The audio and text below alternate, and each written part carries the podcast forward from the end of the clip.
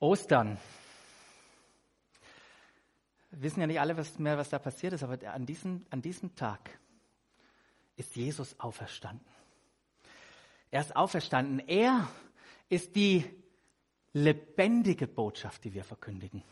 Weil er auferstanden ist, die lebendige Botschaft, die wir verkündigen. Und diese Botschaft, ich sag's euch Leute, diese gute Nachricht, von der dort berichtet wird, ist die kraftvollste Botschaft, die es in dieser Welt gibt. 50 Tage nach diesem, nach diesem Osterereignis, als Jesus in den Himmel aufgefahren ist, kam jemand anders. Der Heilige Geist, der die Nachfolger, die Menschen, die an Jesus geglaubt haben, erfüllt hat und ihnen die Kraft gegeben hat, dieses Leben zu leben, zu dem sie bestimmt waren. Heilige Geist gab ihnen die Kraft, Zeugen zu sein und, das, und, und aufgrund dessen brach eine unaufhaltsame, eine gewaltige, eine einzigartige Entwicklung in Gang. Das, was passiert, Leute, was, wo wir die Auswirkungen global heute sehen können. Angefangen hat alles in Jerusalem, wo Menschen die Botschaft von Jesus gehört haben, wo sie erkannt haben, irgendwas ist mit den Menschen anders geworden, die ihr Leben Jesus anvertraut hat, haben. Und, und durch in dem Namen Jesus sind Dinge passiert, die können wir uns gar nicht vorstellen. Leute, die krank waren, sind geheilt worden. Und aufgrund dieser Sachen haben Menschen diese Botschaft freundlich aufgenommen. Sie haben ihr vertraut. Sie haben es persönlich erlebt, welche Kraft in dieser Botschaft steckt. Und, und ihr Glaube wurde eine tiefe Überzeugung. Und dieser Glaube und diese Überzeugung, die sie hatten, wurde öffentlich bekannt. Öffentlich, indem Menschen sich taufen ließen.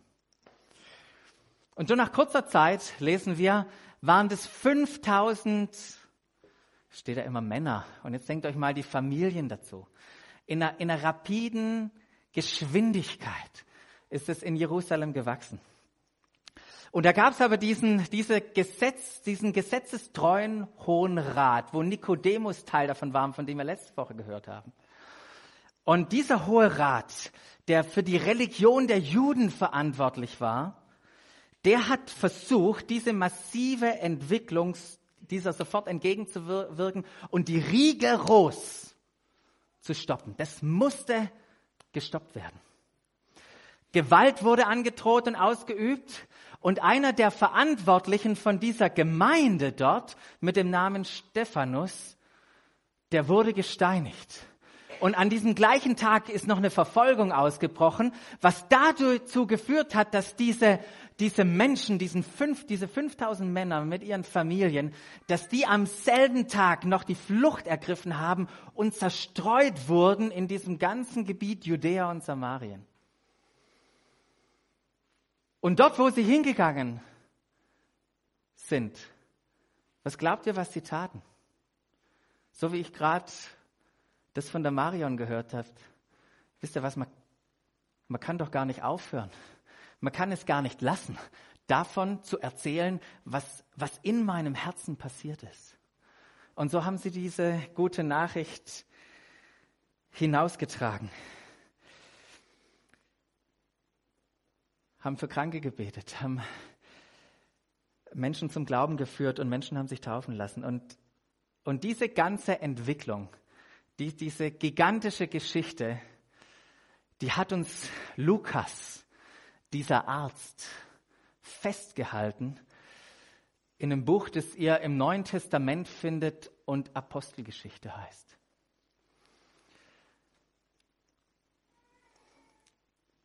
Und Lukas, der berichtet von, von persönlichen Geschichten. Persönlichen Geschichten, wie wir es ja heute Morgen von Bennett, von der Marion gehört haben, letzte Woche gehört haben. Und wenn wir wahrscheinlich viele von euch hier fragen würde, oder ich viele von euch fragen würde, ihr auch so eine persönliche Geschichte erzählt. Geschichten, die, die faszinierend sind. Geschichten, die, die, wenn, wenn ich sie lese, Leute, die gehen mir unter die Haut die, die wecken Glauben in mir. wenn ich diese Geschichten höre, lese, ohne, ohne Leidenschaft für Gott selbst und seinen Auftrag, den er uns anvertraut hat. Hat mich total bewegt, äh, jetzt heute Morgen auch von euch beiden, Ben und Marian, zu hören. Geschichten wie diese, wie von diesem äthiopischen Finanzminister, der in Jerusalem war, um den Gott der Juden anzubeten. Und als er auf dem Rückweg war, in seinem Wagen sitzend, aufgrund der Position, wurde der getragen oder gefahren. Und er nutzte diese Zeit, um laut aus dieser Tora, aus diesen Schriftrollen zu lesen. Und Gott beauftragte diesen Philippus, diesen Weg entlang zu gehen und sie trafen sich. Philippus lief am Wagen entlang und hörte diesen Finanzminister laut aus diesem Buch Jesaja reden. Und irgendwann hat Philippus den Mut oder findet die Gelegenheit und fragt den Finanzminister, äh, sag mal, Finanzminister, verstehst du eigentlich, was du da liest? Und er sagt, ähm, ich versuch's. Ich versuche mir das irgendwie zusammenzureiben, aber wenn ich mich damit beschäftige, es kommen noch mehr Fragen. Es kommen noch mehr Fragen. Wie kann ich verstehen, wenn es niemand mir erklärt? Und dieser äthiopische Finanzminister, er lädt Philippus ein, in den Wagen zu sitzen. Und sagt, jetzt erklär mir mal, jetzt erklär mir mal, was wir gelesen haben. Interessanterweise so eine ähnliche Stelle, wo wir gerade gelesen haben. Wo es in Jesaja heißt, wo dieses Lamm, dieses Schaf zur Schlachtbank geführt wurde und still war und, und gestorben ist. Und, und, und der, der, der Finanzminister überlegt, redet hier der Prophet von sich selber? Was, was passiert hier? Und Philippus nimmt, nimmt diese Stelle und erklärt ihm ausgehend von dem, was dort beschrieben wird, das Evangelium.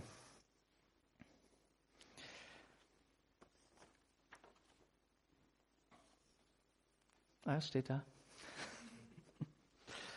Und dann heißt es, und ich finde diesen Satz, wie es die NGÜ übersetzt, so gigantisch, da heißt es, als sie nun ins Gespräch vertieft die Straße entlang fuhren. Könnt ihr euch das vorstellen, die beiden Männer ins Gespräch vertieft, die Tora-Rolle vor ihnen liegen und sie wälzen und sie, sie erklären und sie finden die Zusammenhänge und das Wort des, das ist, das ist wie beim Scrabble-Spielen, wenn die Buchstaben plötzlich zusammenkommen und man die Worte sieht und aus den Worten Sätze ergeben und die Verknüpfungen zusammenkommen und man merkt, wow, da stecken Dinge im Wort Gottes drin. Oh, die habe ich noch nie in meinem Leben gesehen. Was für eine Offenbarung von diesem Jesus. Was für ein genialer Gott ist es. Was für eine Liebe hat er uns gezeigt in dem, was er getan hat. Und, und der, der Finanzminister ist bewegt. Ich, ich, keine Ahnung, wie lang das war, aber es ist, es muss so eindrücklich, so glaubendweckend gewesen sein. Denn als sie so, tief, so vertieft im Gespräch waren und die Straße entlang fahren, kamen sie an einer Wasserstelle vorbei und es platzte aus diesem Äthiopier heraus, hier ist Wasser. Hier ist Wasser. Irgendwie muss das Gespräch was auch mit Taufe und Bekenntnis zu tun gehabt haben, weil er sagt, Spricht was da, oder das, was er fragt, spricht was dagegen, dass ich getauft werde? Und er befahl, den Wegen, Wagen anzuhalten. Beide, Philippus und der Äthiopier, stiegen ins Wasser. Also es muss mehr als eine Pfütze gewesen sein. Die stiegen ins Wasser. Und Philippus taufte den Mann. Was für eine gigantische Geschichte, oder? Aber die Entwicklung, die in Jerusalem begann, die in Judäa und Samarien weiterging, die, die wurde nicht von geografischen Grenzen gestoppt. Es ging weiter. Paulus auf dem Weg in diesen Gebieten hatte eine Vision von einem Mazedonier in einem Traum, der ihn rüber nach Europa gerufen hat. Und hat mit seinen Jungs gesprochen und gesagt, Planänderung. Wir steigen in dieses Schiff. über die Ägäis. Ist da die Ägäis?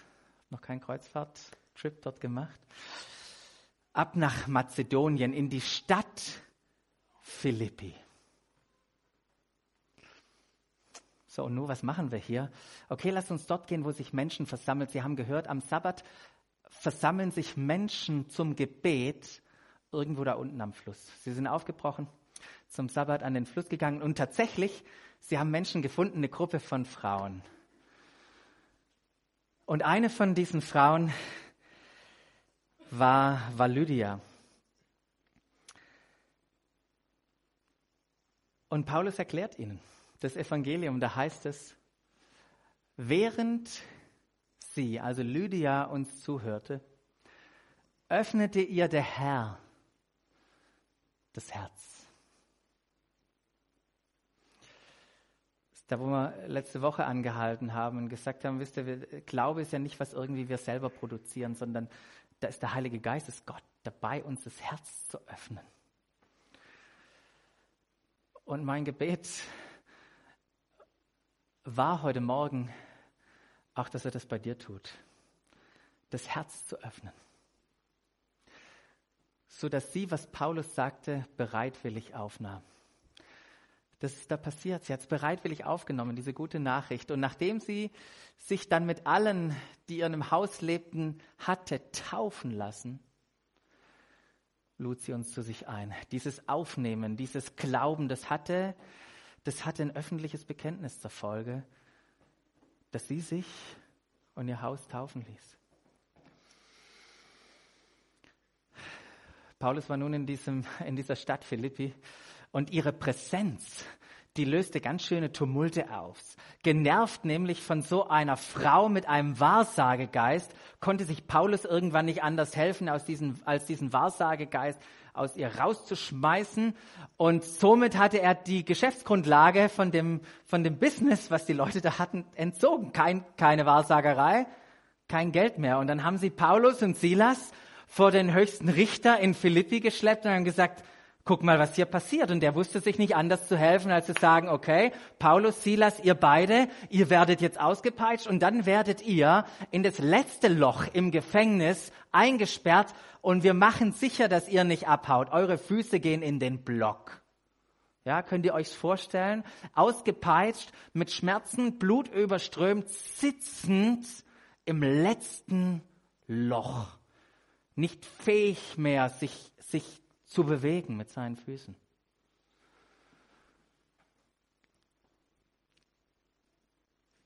Gegen Mitternacht heißt es da. Beteten Paulus und Silas. Sie priesen Gott mit Lobliedern. Und die Mitgefangenen hörten ihnen zu.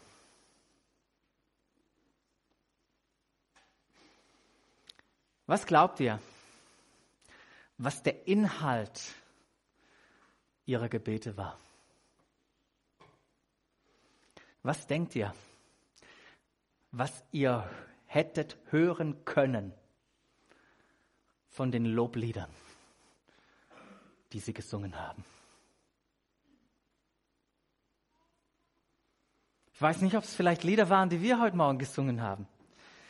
Die ganze Schöpfung singt dir, dir dem König. Du bist mir alles Herr. Wisst ihr, wo Paulus, Silas sich nicht abhängig gemacht haben von Umständen? Wir reingucken in Briefe, wie im Philipperbrief, geschrieben in Gefangenschaft. Und Paulus entfaltet das Evangelium und hält dann plötzlich an und schreibt eine Doxologie, singt vielleicht eine Doxologie, eine Ehrerbietung, eine Anbetung an Gott. Wisst ihr, die waren nicht eingeschüchtert. Die wussten, was für eine Hoffnung in ihnen lebt, was für eine Kraft mit ihnen ist. Und das, das hat sich in ihren Gebeten, in ihren Lobliedern ausgedrückt. Und wisst ihr was? Das haben alle anderen gehört. Und da heißt es, plötzlich bebte die Erde so heftig, dass das Gebäude bis in seine Grundmauern erschüttert wurde. Im selben Augenblick sprangen die Türen auf und die Ketten aller Gefangenen, die fielen zu Boden. Der Aufseher, der Chef dort, wisst ihr, der fuhr im Schlaf nach oben. Der stand Adrenalin gepumpt, hat mitgekriegt, was da passiert ist, wollte das Schwert nehmen, weil er wusste, jetzt, jetzt, jetzt bin ich dran. Was hier passiert, da muss ich Verantwortung tragen. Wollte das Schwert nehmen und sich töten. Und Paulus und Silas haben das mitbekommen und rufen, hey, tu es nicht. Wir sind immer noch hier, wir sind nicht gegangen. Kein Grund in Panik zu geraten. Der Aufseher hat Fackeln hergebracht, stürzte in dieses Gefängnis rein und schmiss sich vor Paulus und Sias zitternd nieder. Das hat irgendwie wusste er, das hat nichts mit normalen Menschen zu tun, was hier passiert. Schmiss sich zitternd nieder und dann, dann fra fragt er sie, ihr Herren, was muss ich tun, damit ich gerettet werde? Was muss ich tun? Und Paulus und Silas antworten, glaube an Jesus, den Herrn, und du wirst gerettet werden, du und alle, die in deinem Hause leben. Dann heißt es weiter, dass Paulus sich Zeit nahm, ihm an Ort, an diesem Ort, an Ort und Stelle, ihm das Evangelium zu erklären, die Botschaft von Jesus. Und der Gefängnisaufseher, der nahm sofort Tücher, Wasser, wusch die Wunden von, äh, von, oder wusch die Wunden aus und die Striemen ab. Und als er damit fertig war, was hindert es mich, mich taufen zu lassen? Ließ sich taufen, ohne zu zögern. Und dann nahm er, nahm er die Männer mit, mitten in der Nacht, gab ihnen was zu essen und war überglücklich, dass er mit seinem ganzen Haus zum Glauben an Jesus gekommen war. Genial, oder? Diese drei Geschichten. Und wisst ihr wer? Wisst ihr was? In dieser Apostelgeschichte, das sind noch mehr von diesen Geschichten drin. Und ich hoffe, das war Ermutigung genug, sich mal hinzusetzen und die Apostelgeschichte in größeren Stücken zu lesen und einzutauchen in die Geschichte, die Jesus nach Ostern mit seinen Jüngern geschrieben hatte. Hören, glauben und bekennen. Diese drei Schlagwörter, die beschreiben den Prozess, wie Menschen sich zu Jesus hingewandt haben, wie sie zu einer neu, völligen Neuausrichtung ihres Lebens kamen, wie es zu einem Herrschaftswechsel in ihrem Herzen kam und wie Menschen, und das haben wir letztes Mal angehört, wie Menschen von neuem geboren wurde, wie was Neues in ihnen angefangen hat. Über Hören, über Glauben haben wir letzte Woche gesprochen, doch was steckt hinter diesem Bekennen? Und warum ist es so wichtig? Was ist Bekennen? Bekennen ist die Antwort auf das gehörte Wort, auf die gute Nachricht, die uns berichtet wird. Bekennen ist die Antwort. Und das Aussprechen des Glaubens. Das Aussprechen des Glaubens und des Vertrauens, das wir auf Jesus Christus haben. Wisst ihr, in den ganzen Geschichten, die wir gelesen haben, die wir gehört haben, von den Menschen, die das Geschenk des Glaubens angenommen haben, die konnten das nicht nur für sich behalten und sagen, ich verkneife mir jetzt mit irgendjemand zu reden über das, was da passiert ist. Sie konnten nicht anders.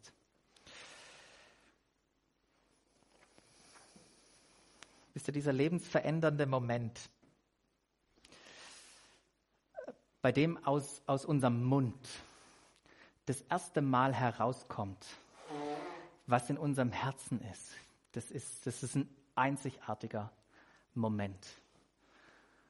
Wo das erste Mal aus unserem Mund rauskommt, was in unserem Herzen an Glaube, an Gewissheit, an Überzeugung da ist. Es ist ein Meilenstein, auf den wir immer wieder zurückschauen dürfen. So wie Paulus in Timotheus seinen Jünger ähm, den er ausgebildet hat, er, er, ermutigt und sagt, erinnere dich immer wieder daran, dass du dich vor vielen Zeugen klar und offen zu deinem Glauben bekannt hast. Weil da zurückzuschauen, sich zu erinnern und sagen, oh, dieser Moment, was, was für ein krasser Moment in meinem Leben, was für ein einzigartiger Meilenstein. Wie glaubensweckend ist es, sich darauf zu erinnern. Wisst ihr, es gibt jemand, den Teufel, der hat, hat keine Lust, Bekenntnisse zu hören. Der möchte, dass wir gar keine Bekenntnisse aussprechen. Auch damals schon vor dem Kreuz haben Leute geglaubt, Pharisäer, Teil des Hohen Rates, haben, haben an ihn geglaubt. Und da heißt es, sie, sie hatten Furcht, sie hatten Angst, es zu bekennen, weil sie, weil sie dachten, die Folge ist, dass sie, und es wäre sie wahrscheinlich gewesen, dass sie ausgeschlossen werden aus dieser Gemeinschaft. Was haben die Menschen, von denen Lukas in der Apostelgeschichte berichtet, was haben die eigentlich bekannt? Was kam aus ihrem Mund raus? Paulus fasst es im, im Römerbrief prägnant, prägnant zusammen und sagt, wenn du also mit deinem Mund bekennst, dass Jesus der Herr ist und mit deinem Herzen glaubst, dass Gott ihn von den Toten auferweckt hat, wirst du gerettet werden. Denn man wird für gerecht erklärt, wenn man mit dem Herzen glaubt, man wird gerettet, wenn man, mit den, wenn man den Glauben mit dem Mund bekennt. Was für, eine, was für ein schönes Wortspiel. Mit dem Herzen glauben, mit dem Mund bekennen.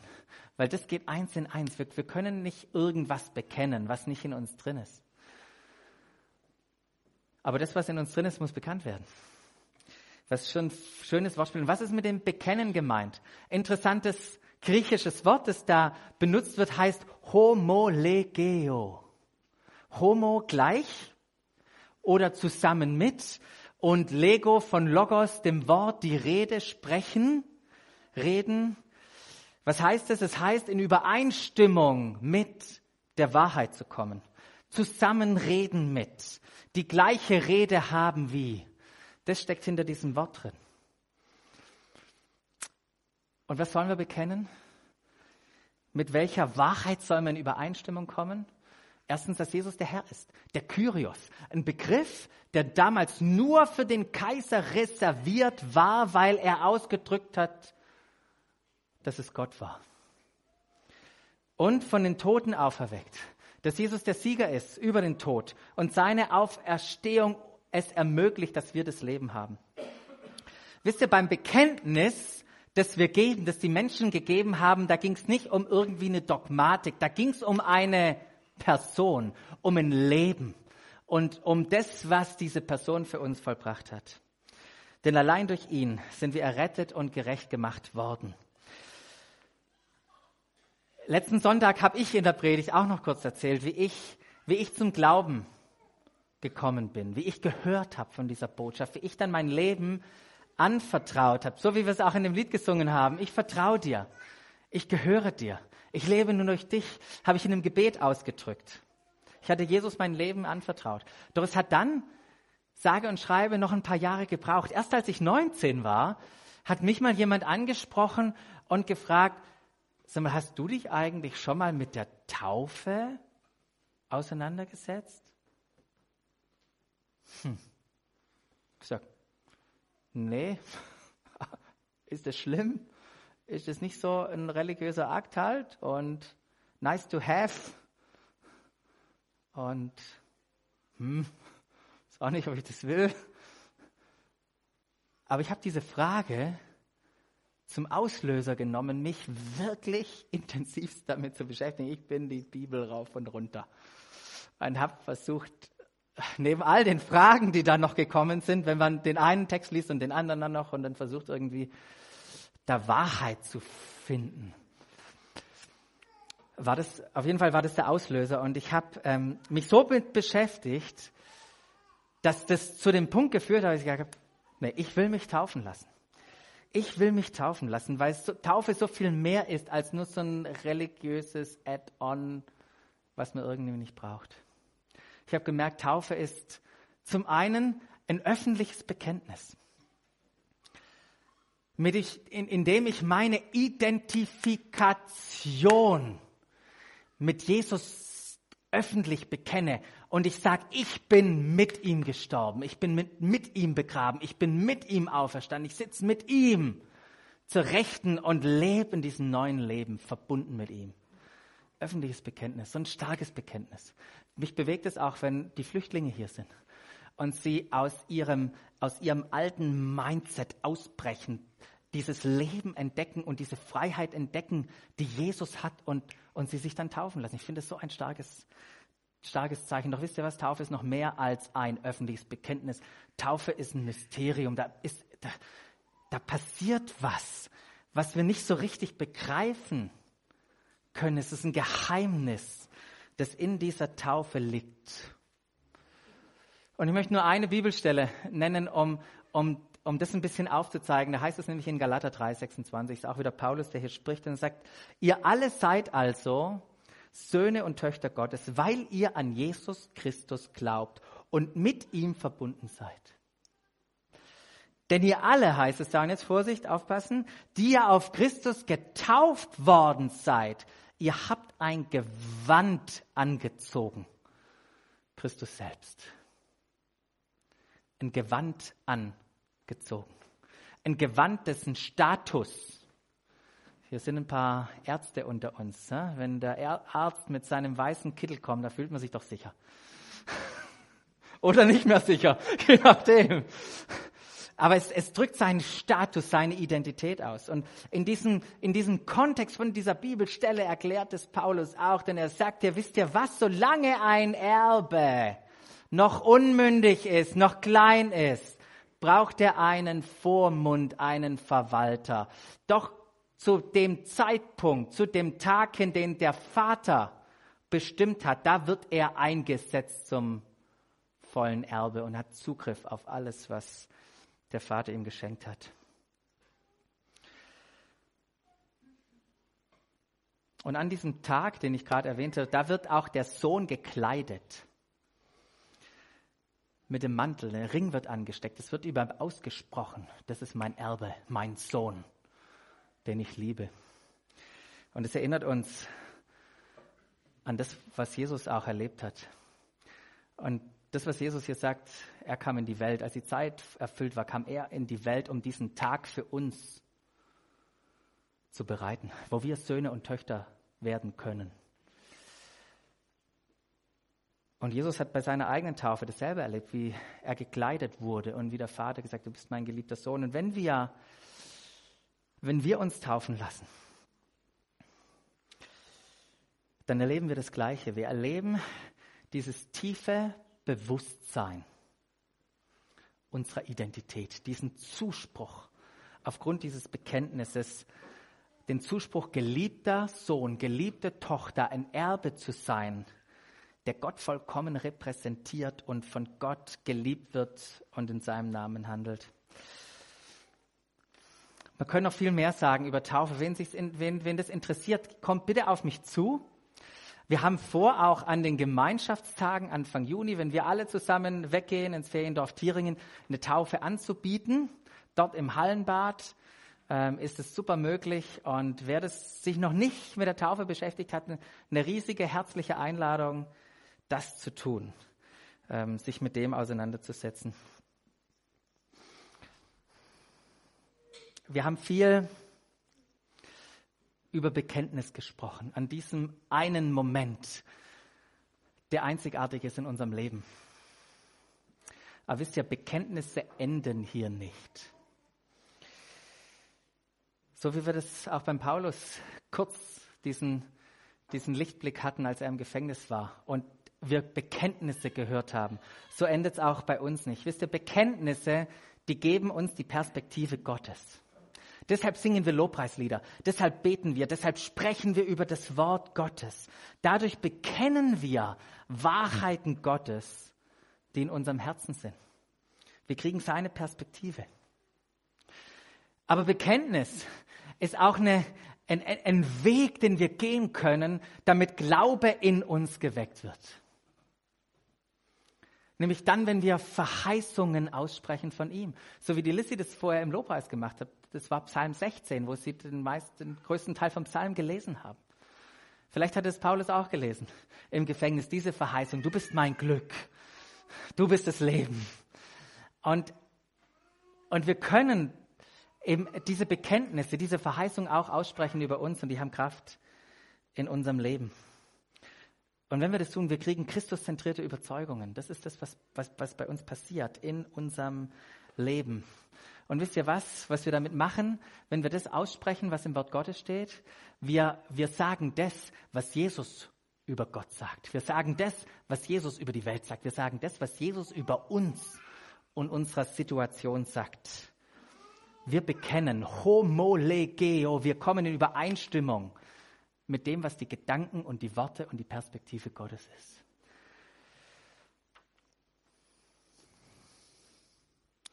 Bekenntnis, da geht es nicht nur um was zu verstehen. Es geht darum, in Glauben zu leben. Ein Bekenntnis führt zu Überzeugungen und es führt auch zu einer Verpflichtung, zu einem Leben, das wir leben.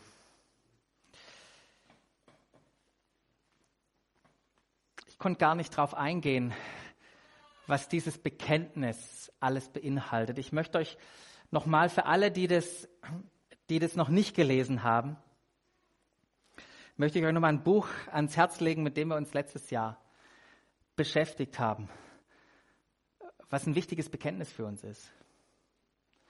Wir sagen nicht irgendwann mal zu Gott Ja und können zu ihm kommen aus, aus Gnade um dann plötzlich zu erleben, oh, ich dachte, es ist Gnade und jetzt muss ich noch was tun.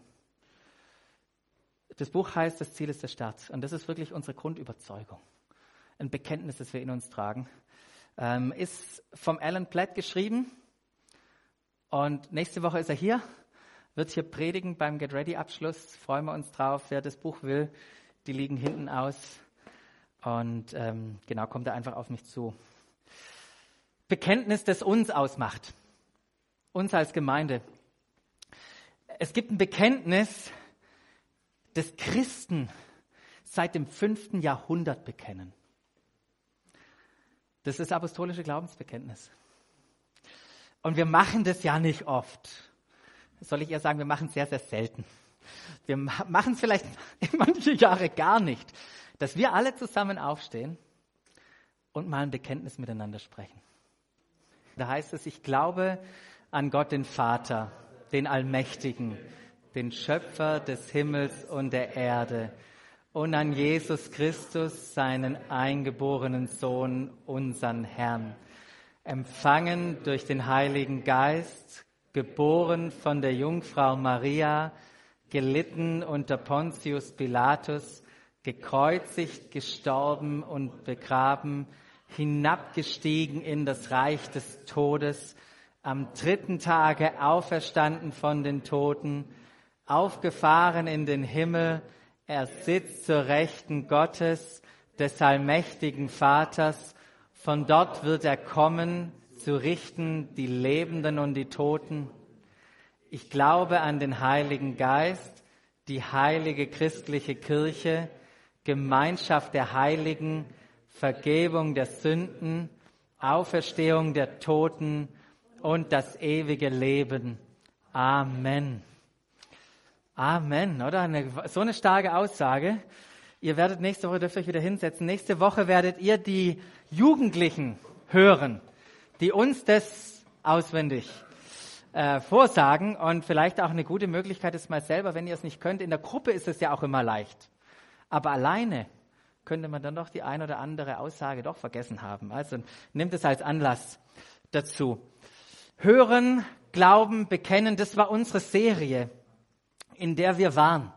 Die letzten drei Wochen, das ist wirklich das ABC unseres Glaubens. Etwas, was jeder gleichermaßen in seinem Leben entdecken darf. Und jeder, der es entdeckt, und das habe ich auch mitgenommen von den Interviews heute Morgen. Jeder, der es entdeckt, der kann nicht anders, als es Menschen weiter zu erzählen. Wisst ihr, Christus hat uns eingeladen. Er lädt Menschen immer noch ein. Und er lädt sie auch durch uns ein. Paulus schreibt im Römer 10.1 in dem gleichen Kapitel, wo es auch um das Mundbekennen etc. ging, heißt es, liebe Geschwister, was ich den Israeliten von ganzem Herzen wünsche und von Gott für sie erbitte, ist, dass sie gerettet werden. Ich habe einen Wunsch für all die. All die, die keine Erkenntnis haben, all die, die meinen, sie kriegen es selber hin. Ich habe einen Wunsch und ich bete für sie. Und meine Frage an dich, und mit der möchte ich dich in eine Reflexionszeit schicken, wenn das Lobpreisteam noch nach vorne kommt. Was ist dein Wunsch? Was wünschst du dir von tiefem Herzen? Für was betest du? Für wen betest du? Für welchen Menschen glaubst du? Für welchen Menschen hoffst du? Welchen Menschen lädst du ein?